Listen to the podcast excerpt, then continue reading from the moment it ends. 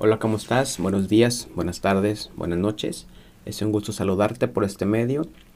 Y mi nombre es Carlos Medina y vamos a estudiar esta tarde el libro de Apocalipsis en el capítulo 7. Pero antes de entrar a la materia me gustaría darte unas, unos accesos para que puedas encontrar este video, otros videos más y puedas contactarte con nosotros. Primero puedes ir a Facebook a encontrarnos en Iglesia Misionera en Pullman.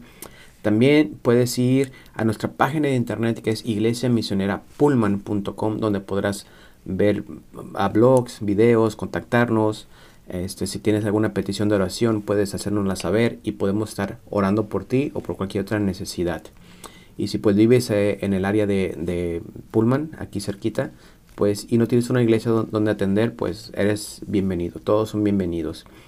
Y también si tú eres aquellas personas que les gusta escuchar en vez de estar viendo, distraídas en el teléfono porque quizá manejas, quizá te gusta estar pues haciendo otras cosas si prefieres estar escuchando, tenemos una opción de que si vas a iglesia misionera en pullman.com diagonal podcast, vas a poder tú allí este, escuchar los audios de la, de la de, la, de las grabaciones que estamos teniendo. Puedes ir a esa página y puedes encontrar aquí todos estos audios que hemos grabado anteriormente, otros que se han grabado en la iglesia. Puedes ponerle clic a cada uno de ellos, cerrar tu teléfono y escuchar. O si te gusta ir a las plataformas digitales, tenemos, nos encuentras en Spotify, en Apple de Podcast, en Podcast de Apple, perdón, y también en Google Podcast y en muchos otros más. Nos gustaría también que nos, que nos dejaras un mensaje de audio. Mira, si le das clic en este el enlace que está aquí, tú nos puedes dejar un mensaje con tu voz para darnos, no sé, ánimo, para decirnos algún comentario que quieras darnos y nosotros, si es edificante, claro, lo, estaremos compartiendo en, en, el podcast que compartimos cada, cada semana aquí en, en, la página de Iglesia Misionera en Pullman. Así que sin más, bueno, pues vamos a continuar con el mensaje porque es tiempo de estudiar la palabra. Así que si tienes tu libreta con tus notas, tu lápiz, si tienes tu rico cafecito allí, prepáralo porque comenzamos.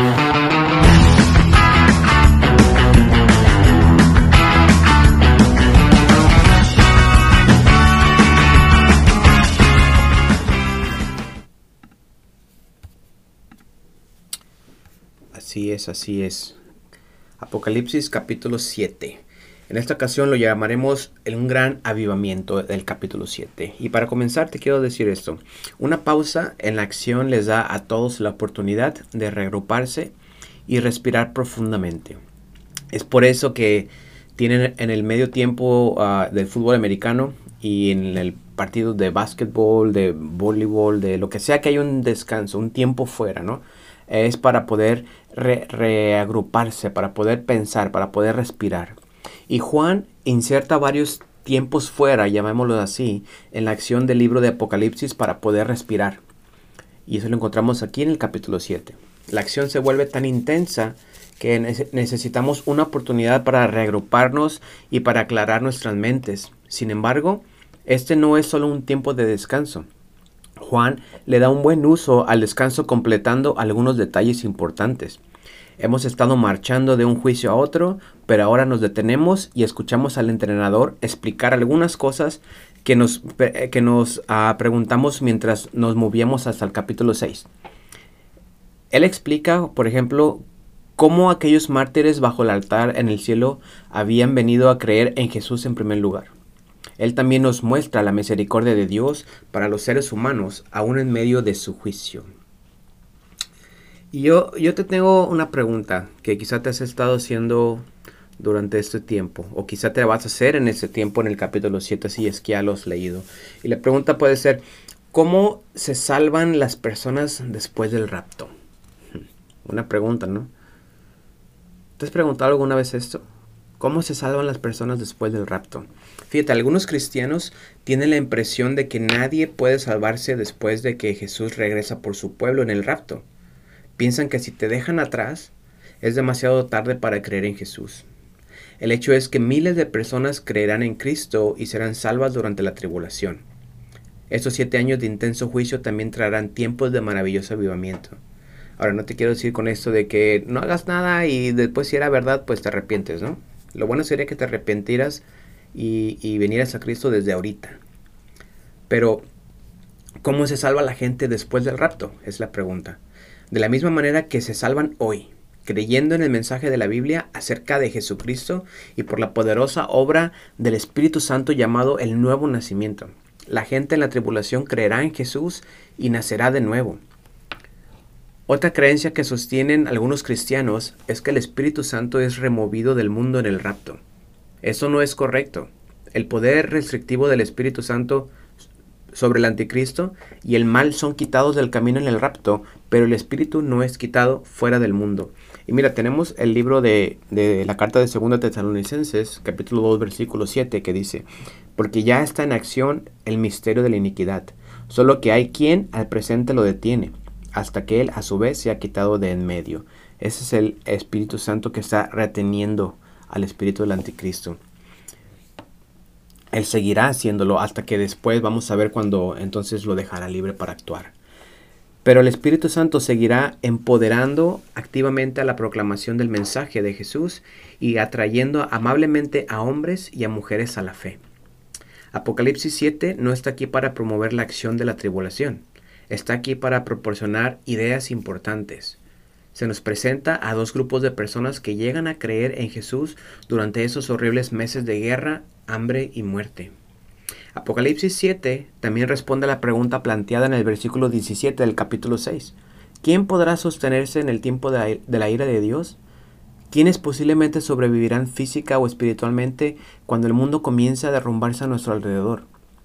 descubrimos que Dios en su gracia salva a miles y miles de personas durante la tribulación. Algunos sobrevivirán, físicamente gracias a la protección especial de Dios, pero todos estos nuevos convertidos sobrevivirán espiritualmente y entrarán al cielo como hijos de Dios. Las palabras de Juan debieron animar a los cristianos perseguidos que leyeron por primera vez este libro. No estaban pasando por la tribulación final, pero a veces debieron haber sentido como si lo fuera debió haberlos fortalecido para que estuvieran seguros de que, final, de que Dios finalmente sería victorioso sobre sus enemigos, y también que Dios estaba íntimamente consciente de su sufrimiento. Esos que murieron por su fe en los primeros siglos de la Iglesia se han unido por una larga línea de hombres y mujeres fieles que se mantuvieron fieles a Cristo bajo una increíble oposición e incluso a través de la muerte. Jesús le dio la bienvenida al cielo. Y comenzamos con la carta de capítulo 7 del Apocalipsis. Si tienes tu Biblia, te invito a que la, la abras y la leas. Y dice de esta manera. Después de esto vi a cuatro ángeles en pie sobre los cuatro ángulos de la tierra que detenían los cuatro vientos de la tierra para que no soplase viento alguno sobre la tierra, ni sobre el mar, ni sobre ningún árbol. Vi también a otro ángel que subía de donde sale el sol, y tenía el sello del Dios vivo, y clamó a gran voz a los cuatro ángeles, a quienes se les había dado el poder de hacer daño a la tierra y al mar, diciendo, No hagáis daño a la tierra ni al mar, ni a los árboles, hasta que hayamos sellado en sus frentes a los siervos de nuestro Dios. Y hasta aquí voy vamos a hacer una pausa. Encontramos a ángeles que están restringiendo, o que restringen están deteniendo. Juan identifica a dos grupos de personas que habitan en dos lugares diferentes. Un grupo de 144 mil en la tierra que aún viven y una gran multitud de personas que han muerto y ahora están en el cielo. Pero primero ve a cuatro ángeles poderosos que detienen el viento. La referencia a los vientos en estos versículos parece, parece ser una una imagen de los juicios de Dios en la tierra. Los ángeles retienen el juicio de Dios por un tiempo mientras se manejan otros asuntos en la tierra. El tema de los vientos en Apocalipsis 7 plantea un punto importante sobre cómo interpretamos el libro de Apocalipsis, porque no podemos simplemente tomar esto como una referencia literal al viento. ¿Por qué convertirlo en un símbolo del juicio de Dios? Bueno, hay varias respuestas a, estas, a estas preguntas. Primero, si el viento es literal, perdón, si el viento literal, el que está, el que está restringido, perdón una vez más, si, el bien, si es el viento literal el que está restringido, tenemos que preguntarnos por qué. ¿Cuál es el propósito de Dios de frenar el movimiento del aire a través del planeta? No se dice nada en estos versículos acerca de por qué sucede esto, si los ángeles retienen el juicio de Dios por un tiempo. Sin embargo, el propósito de Dios se vuelve más claro. El juicio se restringe hasta que los siervos de Dios sean sellados. Lo vemos en el versículo 3. Segundo, el viento se usa claramente en otros lugares de las escrituras como una imagen del juicio o las acciones de Dios en el mundo. Y podemos ver varios ejemplos en el libro de Daniel, en Oseas y en Jeremías. Daniel 7.2, Oseas 13.15 y Jeremías 49.36. Y también como una tercera respuesta es que el quinto ángel en Apocalipsis 7 les dice a los otros ángeles que no hagan daño a la tierra o el mar o a los árboles. El versículo 3 lo, leímos. Cuando se levanta la restricción y comienza la siguiente ola de juicios, el primero cae sobre la tierra y los árboles, en el 8.7, mientras que el segundo cae en el mar. Y eso lo vamos a ver en el siguiente capítulo. Pero ahora tenemos a un quinto ángel que ahora sale del este, de Israel o Jerusalén, un lugar al este de, de la isla de Patmos donde estaba Juan. Probablemente sea un ángel más poderoso que el otro. Que los otros cuatro, perdón, ya que Él los manda. Este ángel adicional tiene en su poder el sello de Dios. Piensen esto como un anillo de sello, confiado al, ángel por Dios mismo.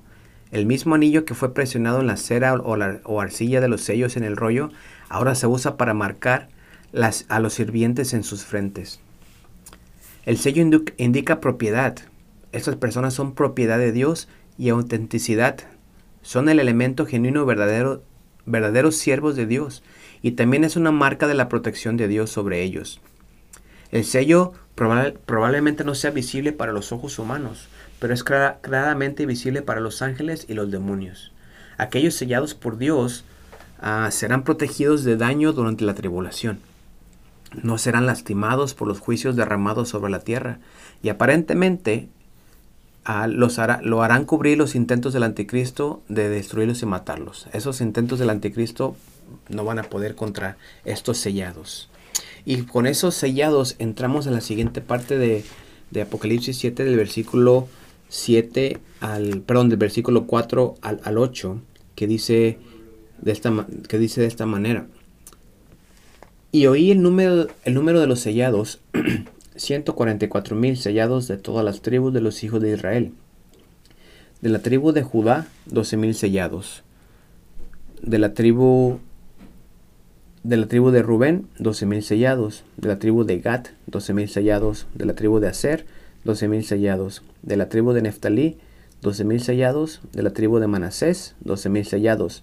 De la tribu de Simeón, 12 mil sellados. De la tribu de Leví, 12 mil sellados de la tribu de Isaacar, doce mil sellados, de la tribu de Zabulón, doce mil sellados, y de la tribu de José, doce mil sellados, de la tribu de Benjamín, doce mil sellados. Y nos encontramos con 12 por doce mil.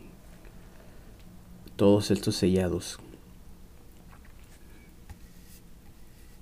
Ahora déjame decirte algo aquí, aquí como paréntesis, ¿no?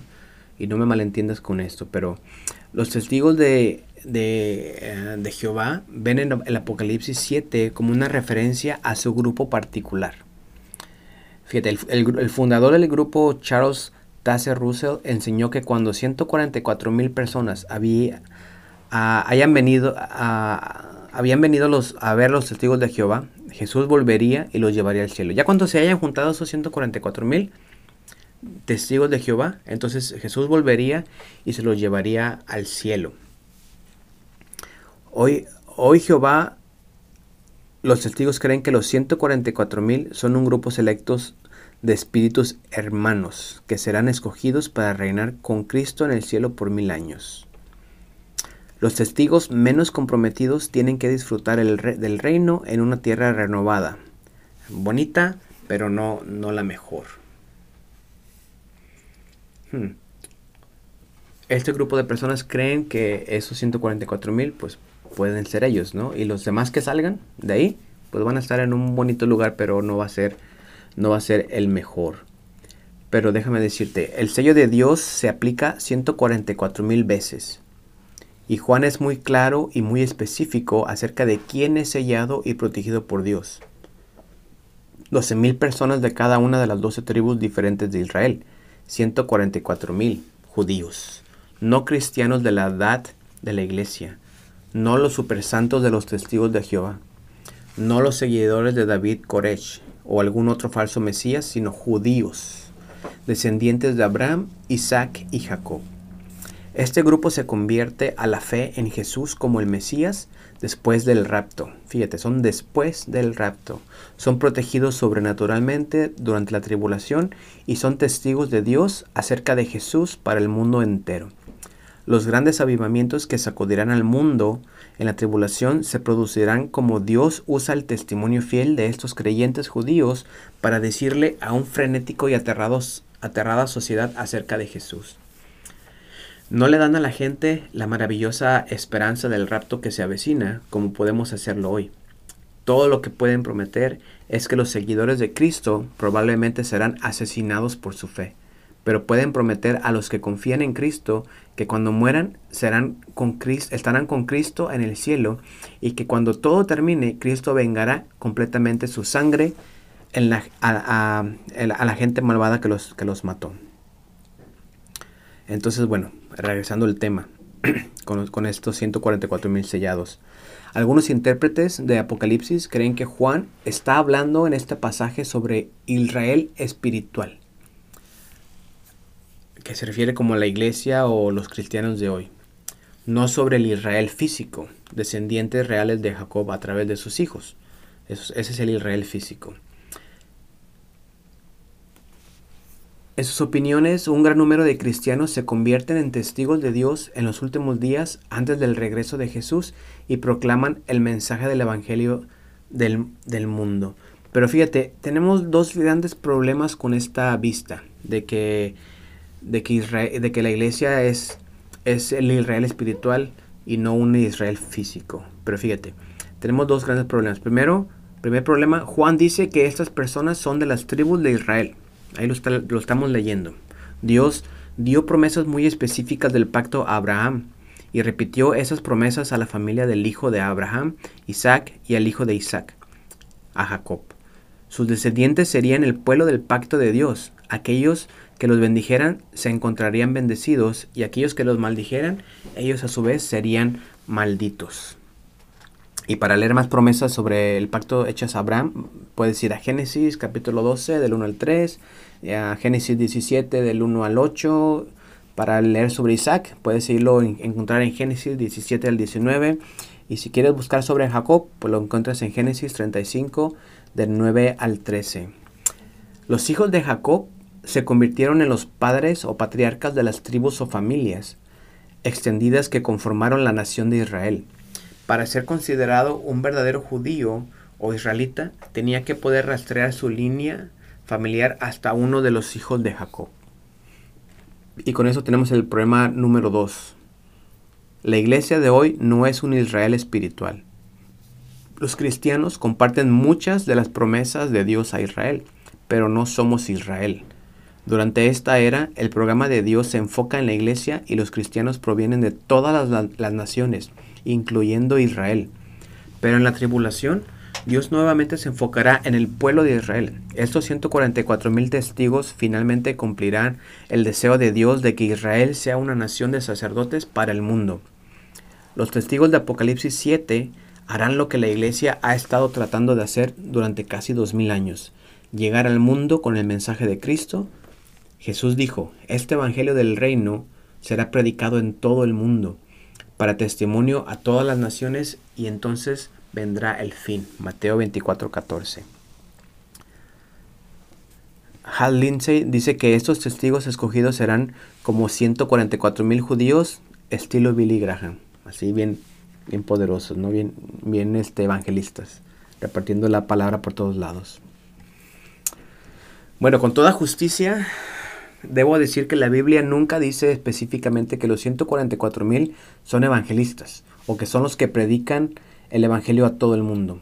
Tal vez Dios protege y preserva a estos creyentes judíos simplemente para garantizar que un remanente de Israel sobrevive a la tribulación.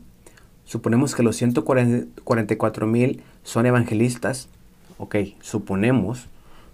Porque se nos habla de ellos justo antes de que Juan vea una gran multitud de personas en el cielo de todas las naciones que han salido de la gran tribulación. Vemos en Apocalipsis 7:14. Y estas personas son, son este, personas que han sido muertas por su fe en Cristo Jesús después del, después del rapto. Escuchen acerca de Jesús y llegan a creer, suponemos a través del testimonio de los 144 mil creyentes judíos que son sellados por el ángel de Dios. Y continuamos con el capítulo 7, del versículo 9 al 17. Dice de esta manera, después de esto, miré y he aquí una gran multitud, la cual nadie podía, podía contar, de todas las naciones y tribus y pueblos y lenguas que estaban delante del trono y en la presencia ah, del Cordero, vestidos de ropas blancas y con palmas en las manos, y clamaban a gran voz, diciendo, la salvación pertenece a nuestro Dios, que está sentado en el trono y al Cordero. Y todos los ángeles estaban en pie alrededor del trono y de los ancianos y de los cuatro seres vivientes, y se postraron sobre sus rostros delante del trono, y adoraron a Dios, diciendo Amén. La bendición y la gloria y la sabiduría y la acción de gracias y la honra y el poder y la fortaleza sean a nuestro Dios por los siglos de los siglos. Amén. Y la siguiente parte dice, entonces uno de los ancianos habló diciendo, diciéndome, estos que están vestidos de ropas blancas, ¿quiénes son? ¿Y de dónde han venido? Yo le dije, Señor, tú lo sabes.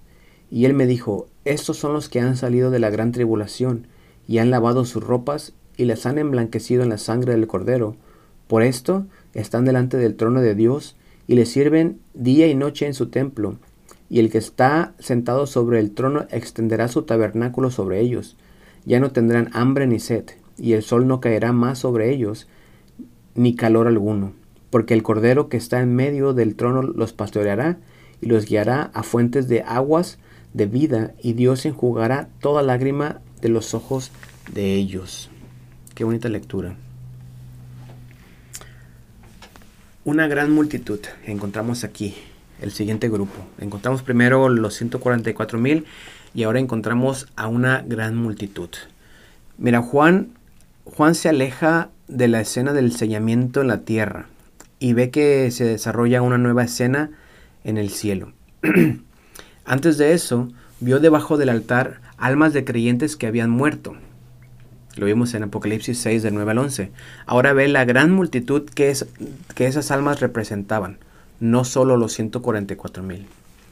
Los creyentes judíos resisten a la tribulación debido a la protección de Dios.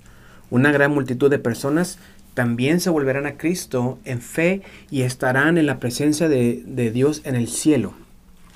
Las distinciones entre los 144 mil y la gran multitud en Apocalipsis 7 son significativas.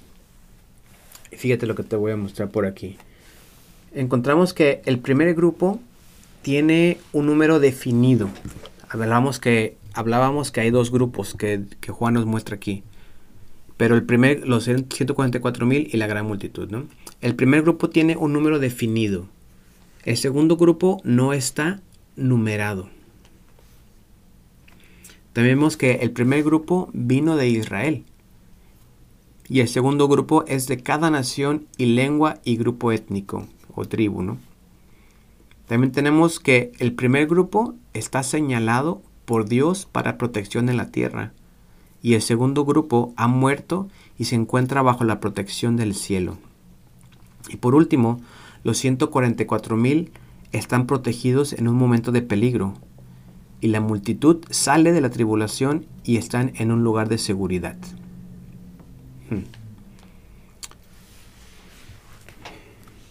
La multitud en el cielo está agitando ramas de palmas mientras grita palabras de alabanza y honor a, Dios y al Cordero. Cuando Jesús entra o entró en Jerusalén como el Mesías de Israel, el pueblo quitó las palmas las palmas, no, no estas palmas, sino las palmas de hojas de, de palma, sigo de árboles, y las puso en el camino de Jesús. Está en Mateo 21 del 8 y en Juan 12, 13. Las monedas judías de la época del Nuevo Testamento estaban frecuentemente decoradas con palmas y la inscripción La redención de Sión. Los lectores de Juan reconocerían esta imagen como una imagen de victoria sobre el mal y como expresión de la gran alegría.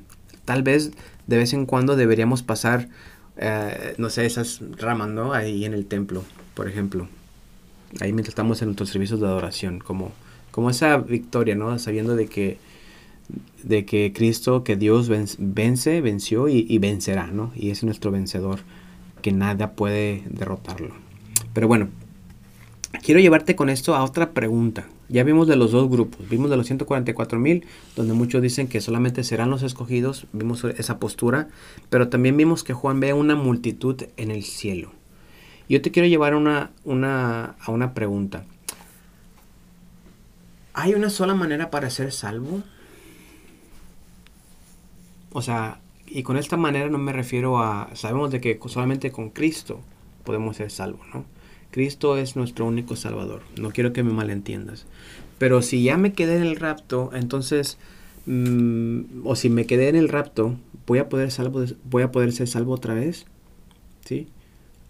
¿Cómo va a ser? ¿Nada más hay una oportunidad para ser salvos antes del rapto o qué va a pasar después, después del rapto?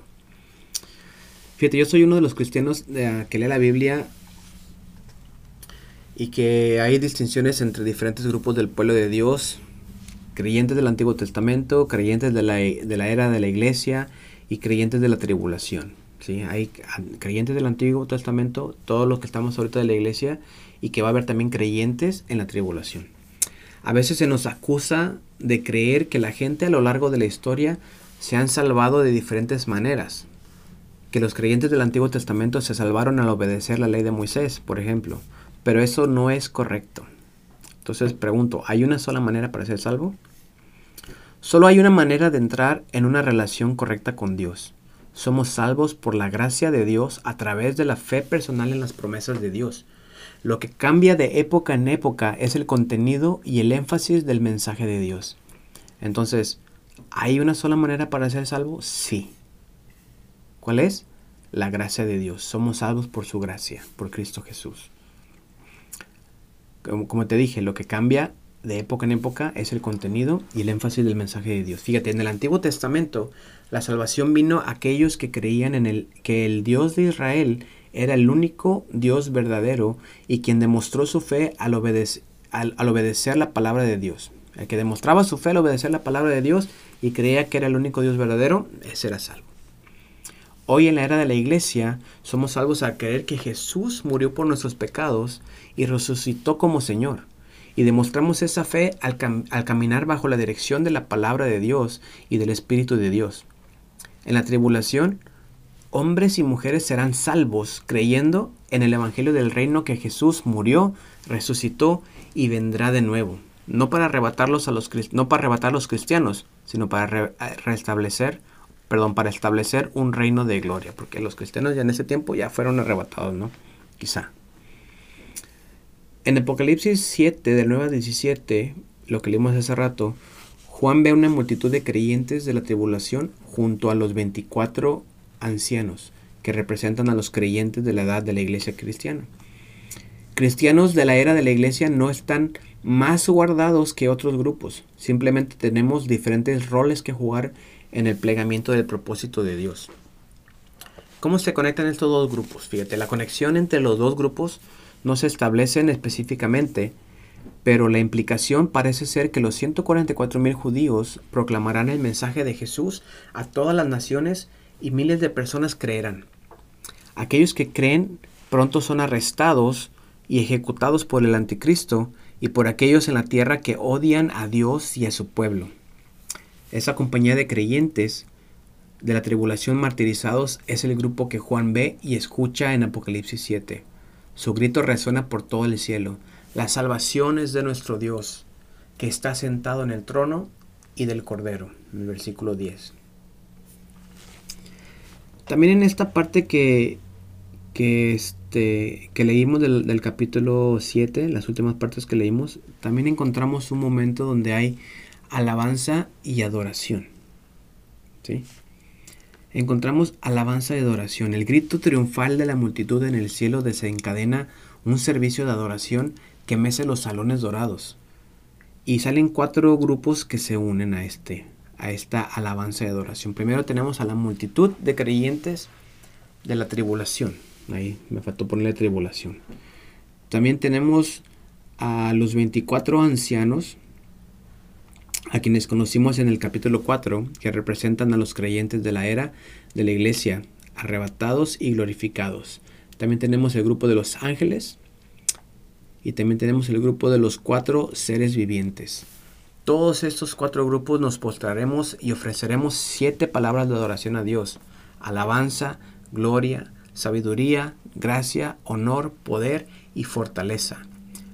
Los dictadores y todos los césares pueden oprimirnos e incluso matarnos, pero por encima de todos los poderes terrenales, un Dios soberano se sienta en el trono del universo. Juan ve un atisbo de lo que está por venir en estos versículos, la gran tribulación. La última mitad del tiempo de prueba de siete años está a punto de comenzar. Tenemos a la tribulación y tenemos a la gran tribulación. Los juicios de los seis sellos fueron dispersos a través de los primeros años de la tribulación, pero las cosas se pondrán mucho peor en los años posteriores.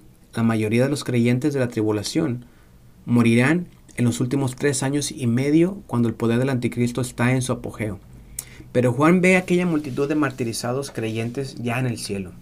Juan puede presenciar el resto del juicio de Dios, sabiendo que algunos del pueblo de Dios serán protegidos a través de ella y que los miles que mueran encontrarán seguridad y descanso con el Señor. ¿Qué encontramos también en esta lectura que leímos de, Apocalipsis, la última parte? También encontramos una crisis de, de identidad. fíjate,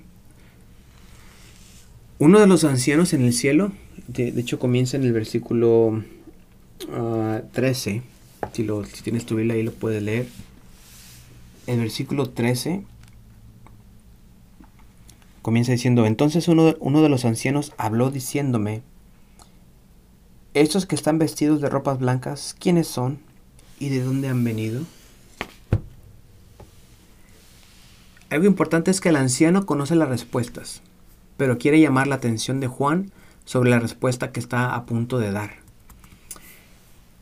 El anciano explica que estas personas de todas las naciones estaban en proceso de salir de la gran tribulación. Jesús aplicó la frase gran tribulación a los últimos tres años y medio del periodo de la tribulación en Mateo 24-21. ¿Qué dice Mateo 24-21? Fíjate, dice, porque habrá entonces gran tribulación cual no había desde el principio del mundo hasta ahora ni la habrá. Aquí nos menciona una gran tribulación, no solamente la tribulación. Ah, estas son personas que creyeron en Jesús, de las personas que está que está diciendo quiénes son y de dónde vienen, son personas que creyeron en Jesús después del rapto y que luego deben enfrentar las consecuencias de esa decisión. Algunos muy probablemente murieron en los juicios que barrieron el mundo. Muchos más murieron bajo la persecución. Ellos han salido de la gran tribulación y han lavado sus vestiduras y las han emblanquecido en la sangre del cordero. Hacer una túnica blanca lavándola con sangre parece absurdo, pero la imagen es de vidas lavadas del pecado, la contaminación y la culpa por la muerte salvadora de Jesús en la cruz. Estos creyentes de la tribulación fueron salvos por la gracia de Dios y limpiados por el sacrificio de Cristo y ahora están a salvo en el cielo. Ahora, vivamos sabiamente. ¿Cómo podemos vivir sabiamente después de haber leído este capítulo? Algunos cristianos piensan que el mensaje del Evangelio borra la cultura humana. Dado que todos somos uno en Cristo, concluyen todos debemos orar, adorar y celebrar la cena del Señor, un ejemplo, de la misma manera. Que todo debe ser igual. Los primeros misioneros no solo trabajaron para evangelizar las culturas indígenas, También intentaron occidentalizar su vestimenta, sus servicios de la iglesia y su música. ¿Sí? Hemos encontrado varias este, ocasiones donde esa, esa forma que yo tengo de adorar a Dios la llevo al lugar que estoy compartiendo y quiero que así sea porque así me la enseñaron y creo que esa es la correcta. Pero pero aquí en Apocalipsis 7 nos muestra que Dios celebra la asombrosa variedad de su expresión y estilo humano. Dios toma lo mejor de cada cultura y lo transforma en instrumento de su alabanza y gloria. Puede ser de gran ayuda para prepararnos para el cielo si comenzamos a aprender ahora a, apreciar la contribución que los cristianos de otras culturas pueden hacer al gran coro de la adoración a, Dios. Imagínate ahí alabando en el cielo, adorando.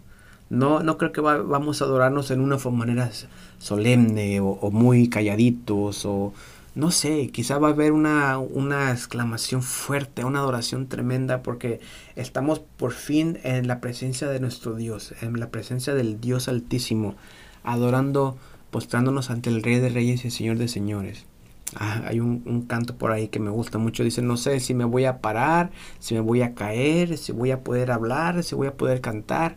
No sé cómo vaya a ser, pero ahí voy a estar. Y ahí, en ese lugar, es donde podemos, vamos a poder, junto con toda lengua, junto con toda nación, junto con toda tribu, alabar a nuestro Dios. Qué bonito, ¿verdad? Qué bonito. Practiquémoslo desde ahorita. Donde quiera que veas una forma de adorar a Dios diferente, claro, si está bíblicamente en orden, gózate, alábale al Señor de esa manera. Si tú no te mueves, muévete. Si te mueves demasiado un día, no te muevas, ¿no? Intenta cosas diferentes, porque vamos a practicar aquí en la tierra para adorar a nuestro Dios allá en el cielo por una eternidad. Cuando comenzamos a predicar Apocalipsis, eh, comenzamos con el versículo capítulo 1 y el versículo que nos dice que bendito todo aquel que lee el libro de las profecías y las lleva y las hace por obras. ¿Qué podemos eh, entender o qué podemos sacar de bendición en este capítulo que leímos el día de hoy? ¿Qué bendiciones has encontrado tú con este capítulo? Yo te voy a poner algunas aquí. Quizá tú le has encontrado algunas más, pero si tú encontraste alguna otra bendición, escríbenos ahí en nuestros comentarios y, vamos a, a crecer juntos con esto. Pero mira, una lista de bendiciones, Dios extiende su tienda sobre ellos. A todas estas personas, a estos grupos de personas que vimos, a los 144 mil, a, los, a, la multitud que está ahí, este, Dios extiende su tienda sobre ellos. La presencia de Dios los protege del mal. ¿Sí? También no hay más hambre, no hay más sed o, un calor abrasador. No, no están sufriendo eso ya. Lo que puede describir cómo, cómo fue que algunos de esos creyentes habían muerto pero nunca, nunca volverían a sufrir así. Quizá por eso les dice, ya no va a haber más hambre, ni más sed, ni más calor, ni más dolor. Ya no, o sea, si tú estuvieras, si ellos, ellos estuvieron sufriendo de esa manera, pues ahí ya no va a estar, ya no va a ser así. También vemos que el Cordero será su pastor. El Salmo 23 se cumple perfectamente aquí en esta parte. Jesús nos guía en esta vida a aguas tranquilas, pero conduce a su pueblo en el cielo a manantiales de agua viva. Y esta última y más bonita, como todas las demás, Dios enjugará toda lágrima. Las lágrimas del pasado habrán terminado. Todavía podemos ah, recordar algunas cosas de nuestra vida en la tierra. Lo podemos hacer todavía, vamos a poder hacerlo, recordarlo. Incluso algunas cosas malas, como esos creyentes de la tribulación recordaban sus asesinatos en la tierra, que lo vimos ya en el capítulo 6. Pero veremos los acontecimientos de la tierra con una nueva perspectiva, la perspectiva de Dios y las lágrimas se terminarán. Si tú estás sufriendo por el Evangelio de Cristo, si tú estás no sé, siendo perseguido por el Evangelio de Cristo, si tú estás pasando hambre por el Evangelio de Cristo, si tú estás pasando dolor por el Evangelio de Cristo, si tú estás pasando por esa esa, esa ah, persecución por seguir, por adorar a Cristo, si estás incluso ah, arriesgando tu vida por llevar la palabra de Cristo, y estoy seguro que esas lágrimas, a lágrimas han sido derramadas de tus ojos, lágrimas han sido derramadas de una manera que, que, quizá solamente el que esté experimentando lo mismo que tú va a poder sentirlo y va a poder entenderlo. Pero la promesa y bendición que encontramos, que esas lágrimas pasarán a un, a un pasado, porque Cristo, porque Dios enjugará toda lágrima. La, la presencia de Dios será nuestro, nuestro todo y las lágrimas se terminarán. Así que con esto quiero dejarte. Nos vemos la siguiente semana, la siguiente vez, con el capítulo 8 de Apocalipsis. ¿Por qué no nos dejas tus comentarios, tus notas, algo que quieras agregarle a lo que hablamos el día de hoy? Y que Dios te bendiga. Hasta luego.